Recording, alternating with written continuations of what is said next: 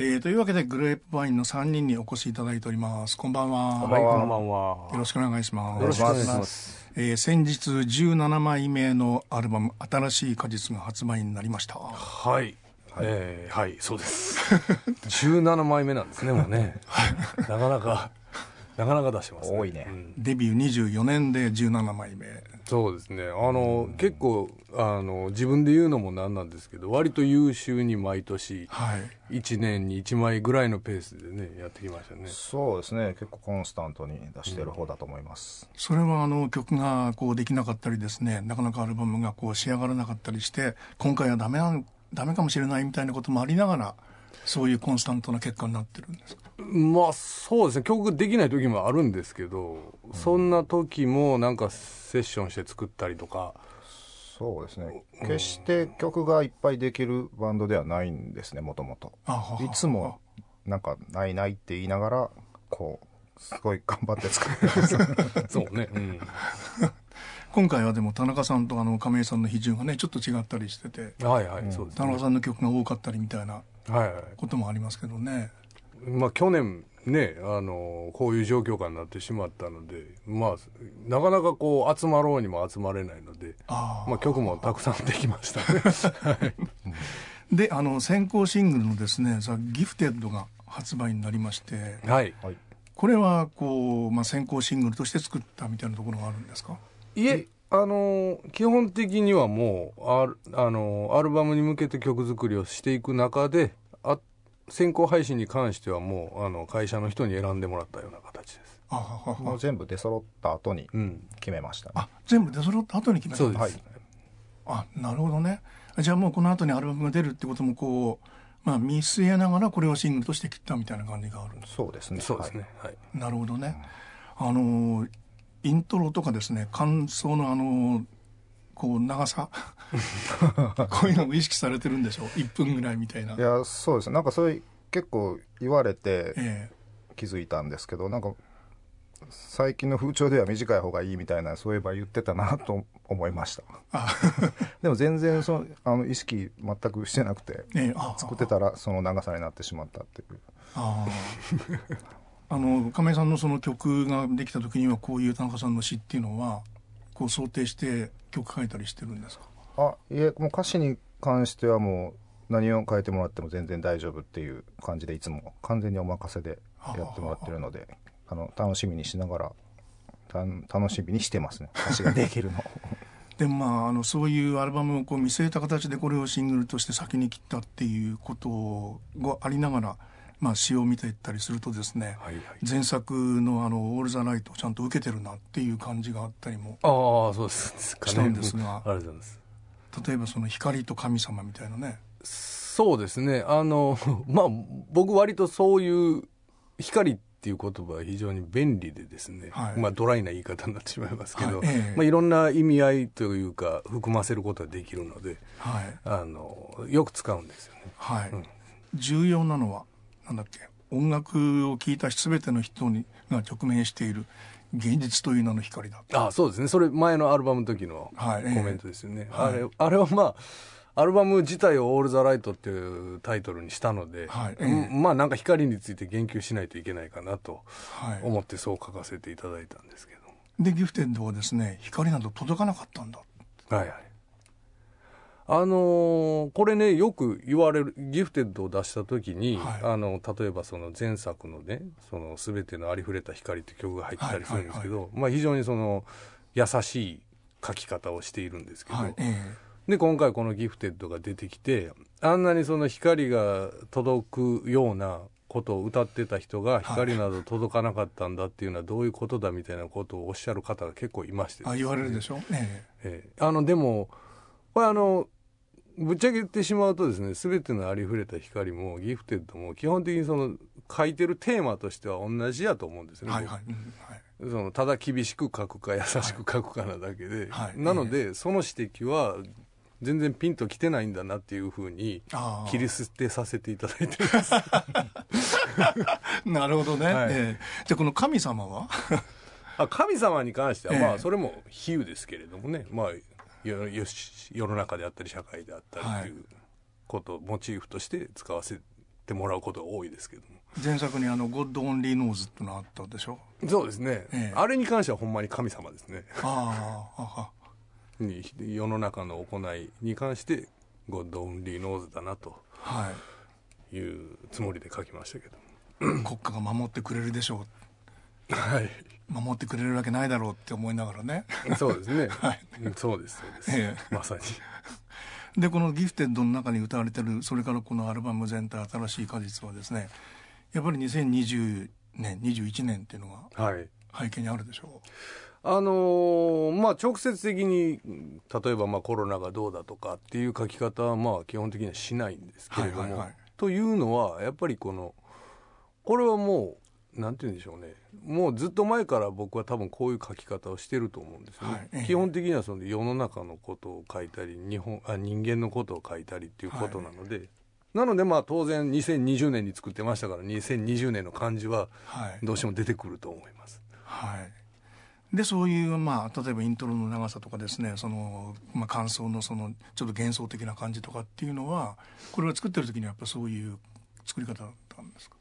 うーんとまあそうですね、まあ、プリプロっていう作業をレコーディング入る前にまあ5人で入ったんですけど、まあ、そこでまあいろいろ意見出し合いながらはい。できていった感じなんですけど、はい、うん。アルバム全体の中ではそういうこう話し合いみたいなものも当然いっぱいされてるんでしょ？アルバム全体としての話みたいなのは特にまあまあでもあの作ってる時ってあんまり話し合いしないですね、話し合いしない感じね。うん。後から話してることの方が多いですね。うん。ええ後から話すんだ。うん。作ってる時はそんな長さとかの話もしないし。ああ。後からどんな話になるんですか？いやまあその長かったねとかね。あ そうちょっと長いかなみたいな、うん。まあまあその長いとは思ってたけどみたいなね。その時にこれはちょっと長すぎるかなってあんまそういう話もしないですね、それみんなで音を出しててこう気持ちいいタイミングってそうなったっていうまあこんなもんかなみたいな、うん。そういう感じで進んでいくんでえ特に長いとも思ってないですし、ええ。なんかまあそのプリプロダクションってまあみんなでレコーディングを取る前にそのいわゆる仮レコーディングというかヘッドアレンジを決めていく作業をするんですけど、はいその中ではもうほんまにいろメンバーがその意見を出し合ってですね、ああだああだこうだやっていくんですよね。はい。で取っては聞き取っては聞きってここをやっぱりこうしようああしようっていうことを繰り返していくんではい。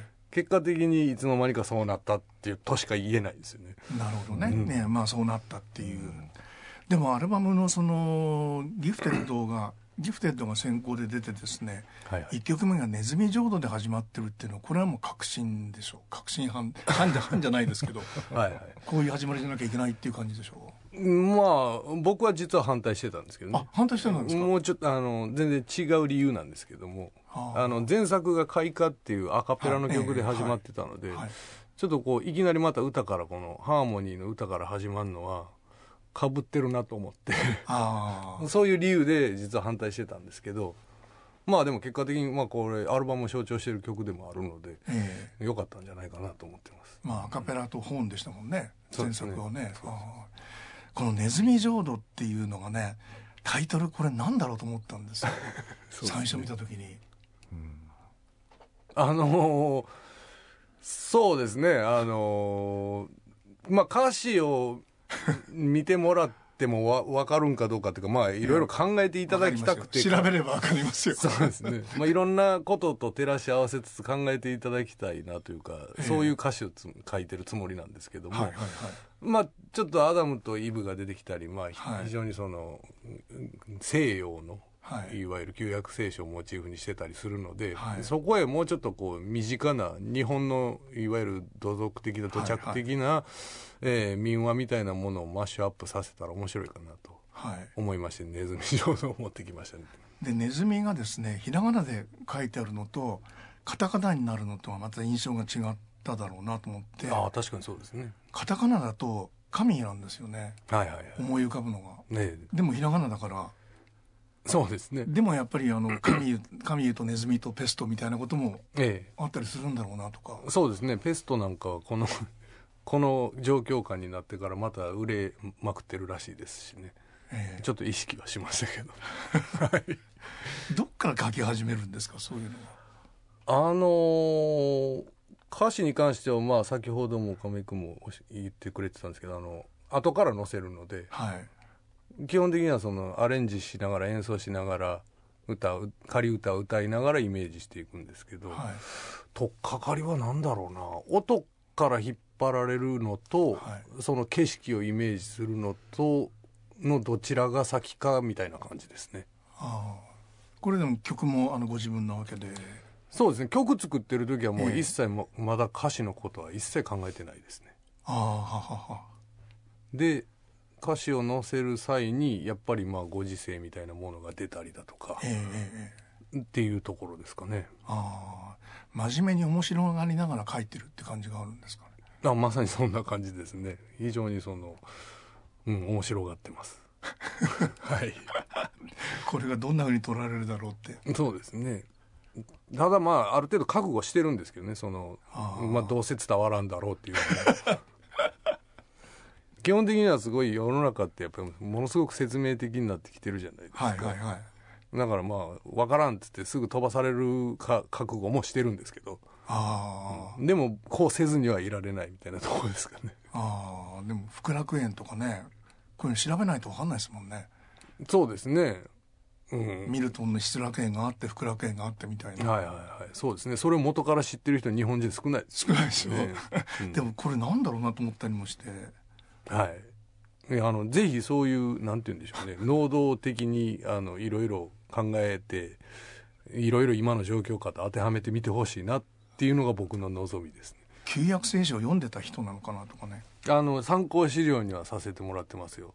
まあ僕は別に無宗教なんで、はいあのえ全然その旧約聖書を熟読してるわけではないですけどええ。え非常にそういうのに興味はあるのではい。あの参考資料にはさせてもらってますこの詩をこう、まあ、あのもらった時にどう思われました？これをこれ歌歌うんだって。いや何を言ってるかわからなかったですね。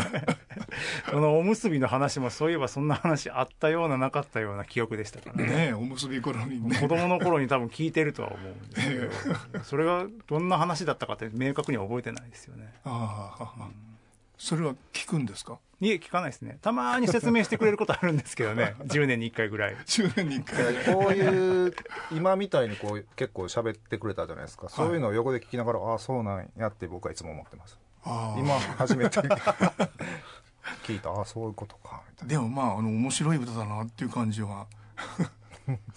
まあでもそうですね。こうこの曲調に対してこういうなんていうんですか歌詞があんまね普通載せなさそうなんですけどこ乗んないですよ。うねこのワードのねパワーというかその、うん、そういうとこはやっぱ面白いなと思いますね、ええ。で最後に「好き嫌いはよせ」っていうふうに。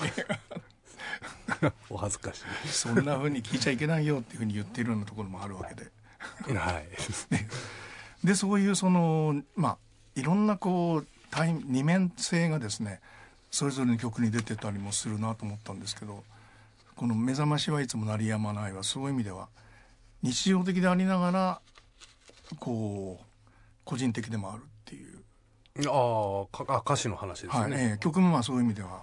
まあ曲はでもファンク的だからちょっと似てるか、そうですね。そういう意味ではそうかもしれないですけど。えそうですね。歌詞は比較的その目覚ましに関してはまあ今回のアルバムの中では比較的明るい方なだえったんで、はいええはい。なんかちょっと明るい曲が一曲ないといけないなと思いまして歌詞も、え歌詞も比較的明るくはしておきました。そういうその光の差してくる曲がちゃんと随所随所にありますもんね。ああまあそのある程度意識してか半分ぐらい意識しつつえ意識せずにやってるんですけど、あうん。あ、結果的にバランス取れてればいいかなみたいな感じですね。結果的にね,、はい。ねえ。でも「居眠りは」まあ、かこれ亀井さんの曲ですけどはい。これはでもあのまあらしい感じで書いたのかなとか、ああそうですね。まあ、ええ。そその通りですね。なんかああ。まあもともと僕がも持ってるというか、うんはい。書きそうな感じで書いてます。ああ。はい。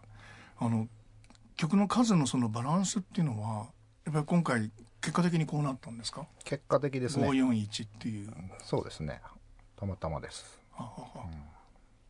それもあのみんなでこう出し合うんですか？曲はそうそうですね。ポポツポツとみんな持ち寄ってくるみたいな感じですかね、ああ、うん、それはずっと変わらないかもしれないですね。ずっと、うん。あまあさっきも言いましたけどやっぱこう曲書くのそんなに早くないので、っていうかはいむしろ遅いのであ集まらない時も結構あるんですけど今回は割とひあの早めにあのほとんどの曲が集まっててええ。うんなかなかうん。作業には入りやすかったですけどね、うんまあまあね皮肉にもこういう状況下になりましたし、はい。その前の年実は2019年コロナ前ですけど僕ら割と店じまいが早かったんですね。10月ぐらいにもう終わってたんで。はい。なのでそこからまあ年末年始結構曲書く時間あるなとはい。ええで曲年末年始曲書いて年明けたらまあ集まって作り始めようかみたいなはい。つもりでた割とたくさん作れてたんですよね。ところがなんか集まれない状況になってしまってみたいな形でしたね、あー、この居眠りをあのまあこうこれ曲が先に来るわけでしょ？はいはい。ねえ。このまああの曲があったからこういう詩になったっていう。まあもちろんそうなんですけどまあ先ほども言いましたがそのまあ亀井君なら亀井君が曲を持ってきました、はいえでまあ非常にいい曲なのでえ、はい。まあ、とてもメロメロディーの美しい曲なのではい。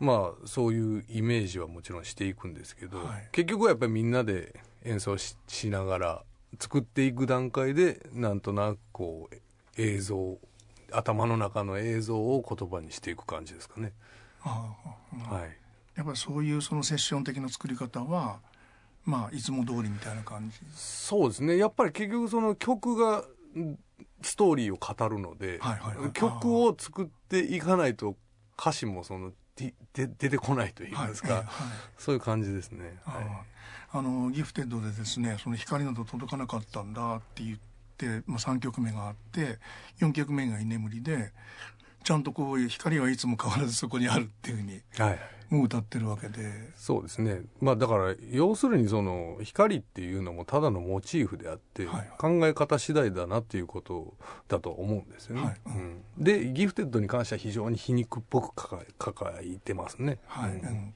別にそんなにあの自分たちのこうバンドという中の距離に対してのある悲観的な何かっていうようなことではなかったないってことですもんね。あ全然そんなつもりはないですね一切、うん。はいでまあそんなに取る人もいるかもしれないってことなんだ。そうですねまあそれは捉えようは好き好きなので、ええどう捉えられてもいいんですけどもはい。はい居眠りでこうあの一番意識されたことってどんなことだったんですか？歌詞ですか、はい。えああえーっとね そうですねやっぱりいいメロディーでいい曲なのでえはい。ちょっといい歌詞を書きたいなっていうのがありましたかね。意識としてはそういう感じですかね。マニアックなあのファンの人がですねそこで目が覚めて覚めてが覚醒になってるなと思ったりもして聞くんでしょうし。ああなるほど。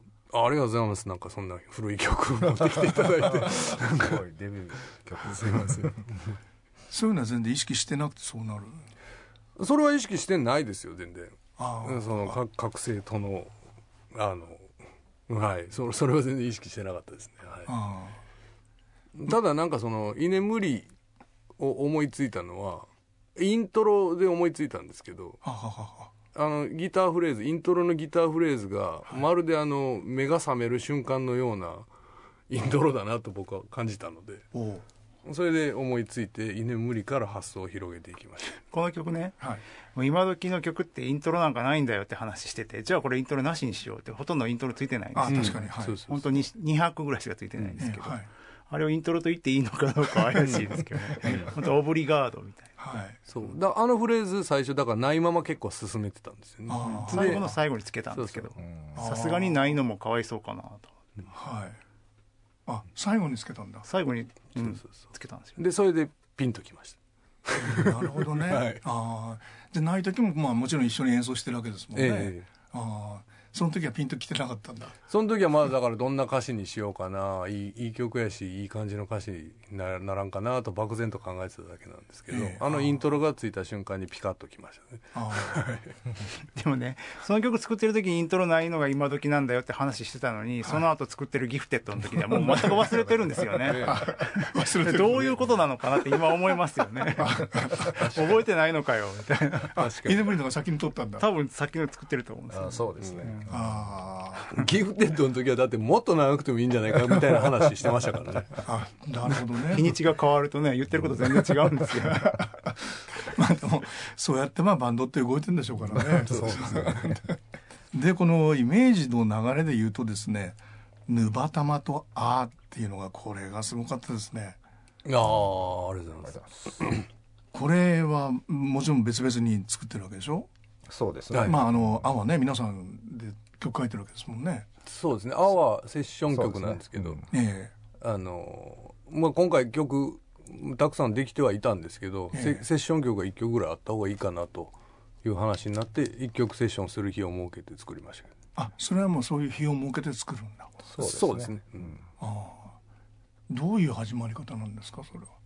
その時は、まあ、ほぼほぼ他の曲のもうヘッドアレンジは出来上がってて、えでうちのバンドにありがちなアレンジなんですけど、あの前半戦ベースが出てこないっていうえのが多いんですね。あやっぱりベース出てこない曲やっぱ多いなっていう話してたら、じゃあベースから始まる曲にしましょうって あああ確かに、ええ。でもベースがすごく弾きまくってるのはそういう理由です。ああなるイントロの特にね。そうもうあの、あのリフで全て持っていこそうですねうみたいな。ベースのあのリフ先行でできた曲ですね。うんあなるほどね。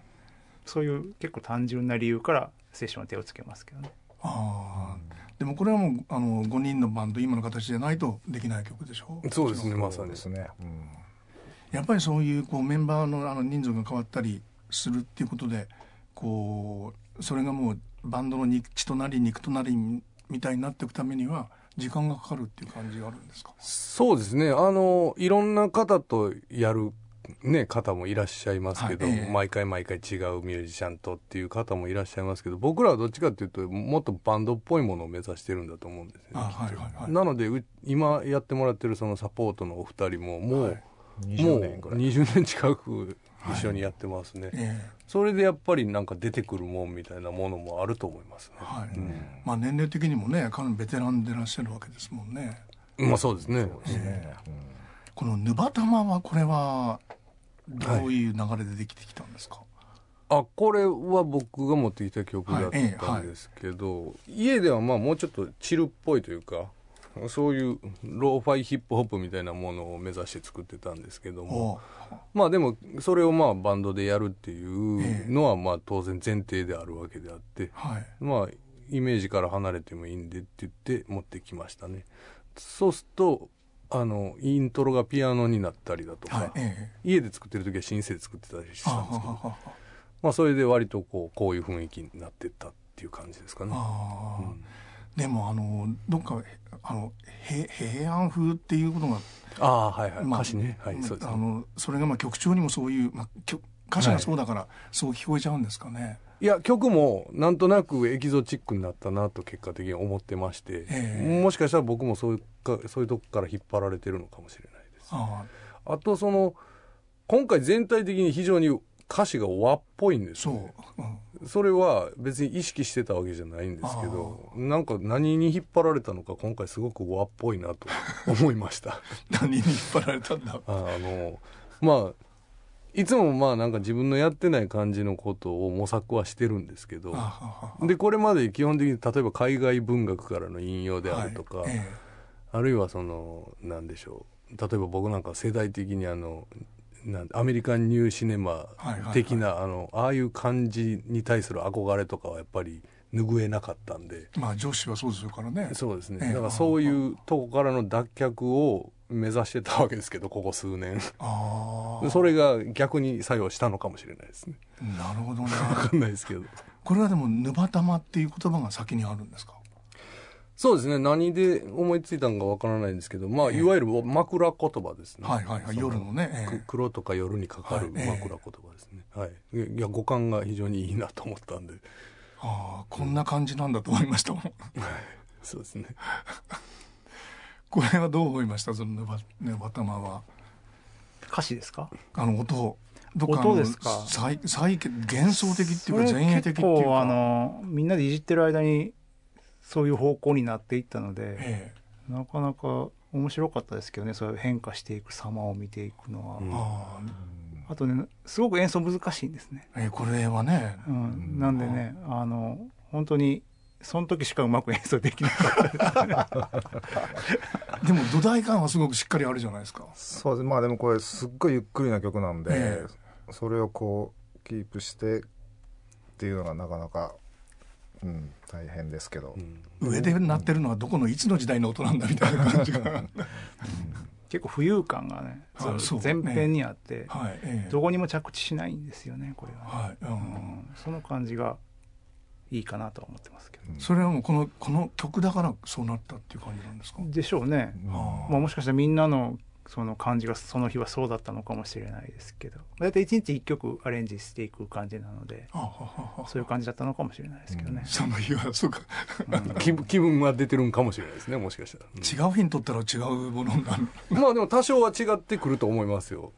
大きうん。大きくは変わらないまでも、ええ。うんでも沼玉と「あ」はですね。そういうあの和風っていうつながり方もちゃんとあるでしょそうですね。う、ええ。はい。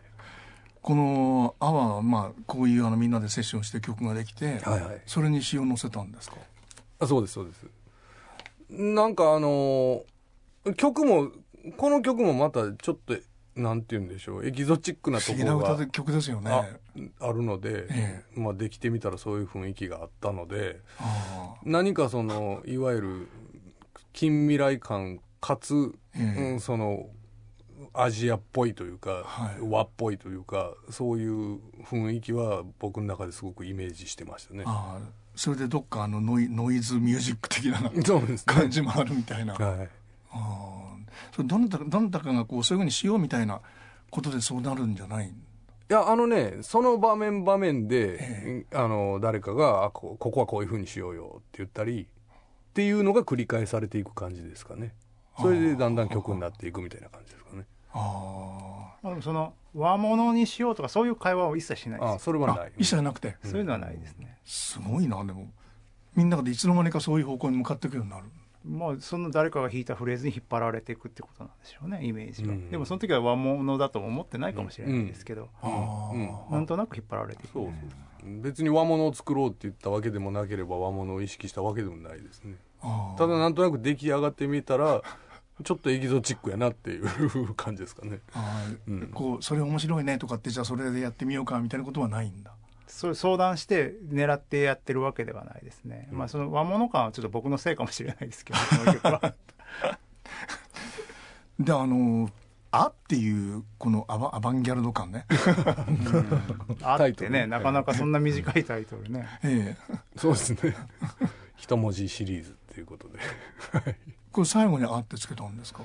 そうですね。最初はアラカンとかでいいか,、いはいはいはい。いかなと思ってたんですけど、ええ。ちょっとそれ説明しすぎかなと思って「あ」にしましああでも下脱とかね。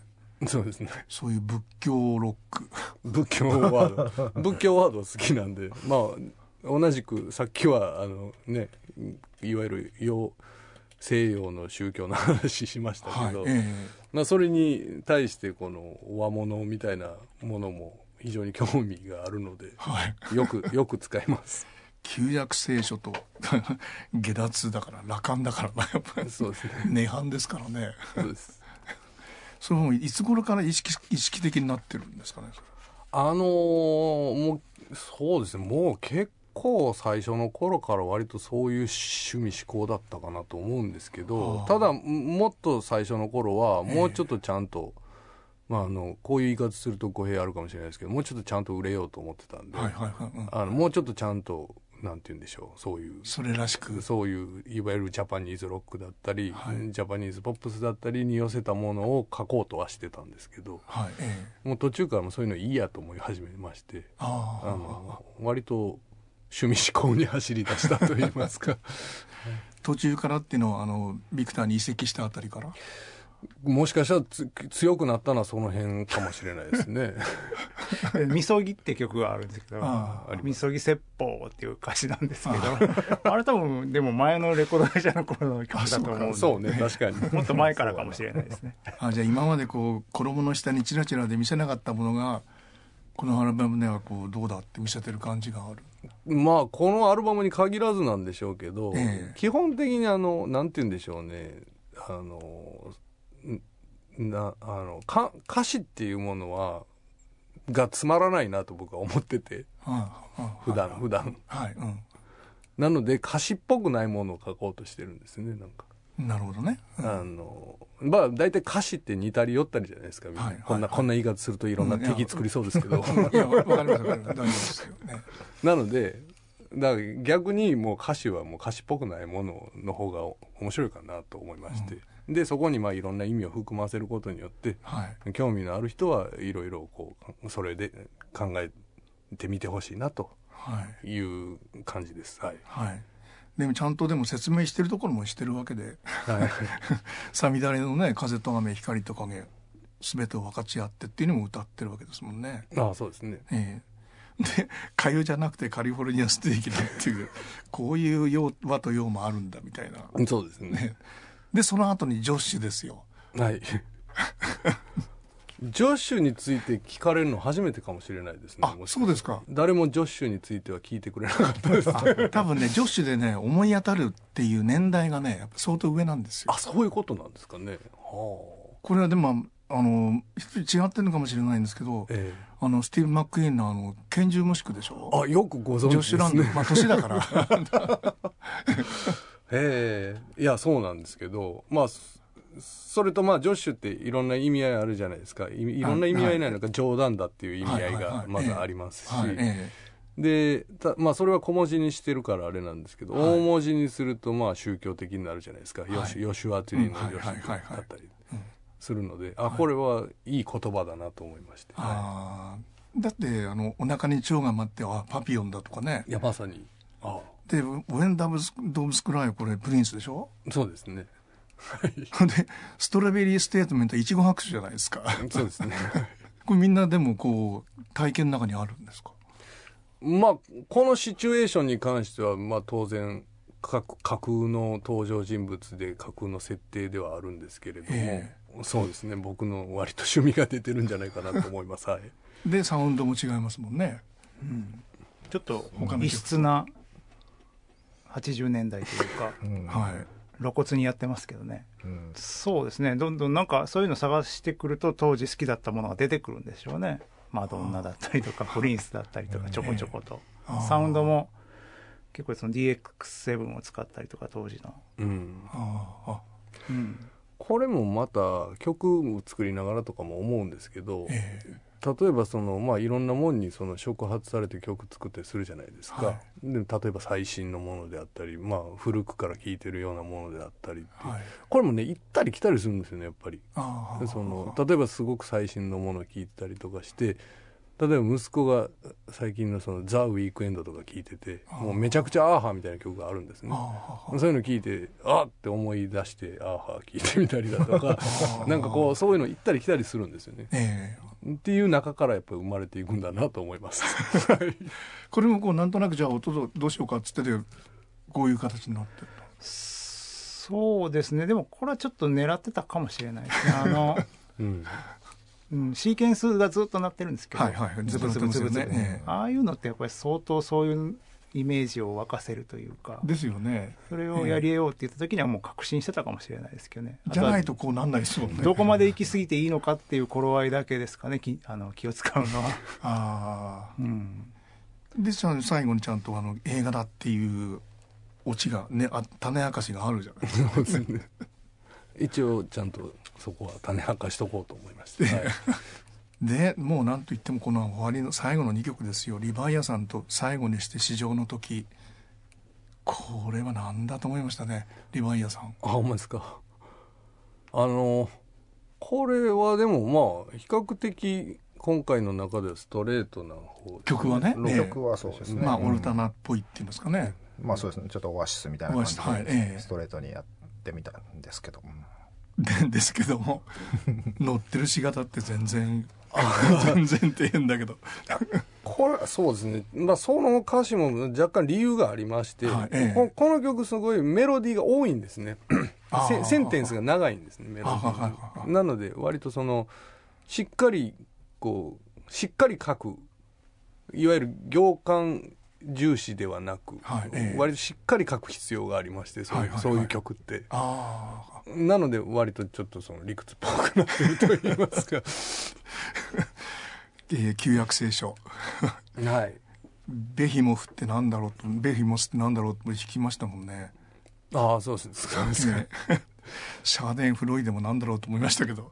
それねあのその言葉僕も最近知ったんですけどあのととある脳科学者の方がまあそう言ってらっしゃって、え他者の不幸に感じる快感。えそうですね。はい。あのいわゆる蹴落としてやりたくなる、そう。うん、これはやっぱりまさにねまあ、現代社会なわけで、はい。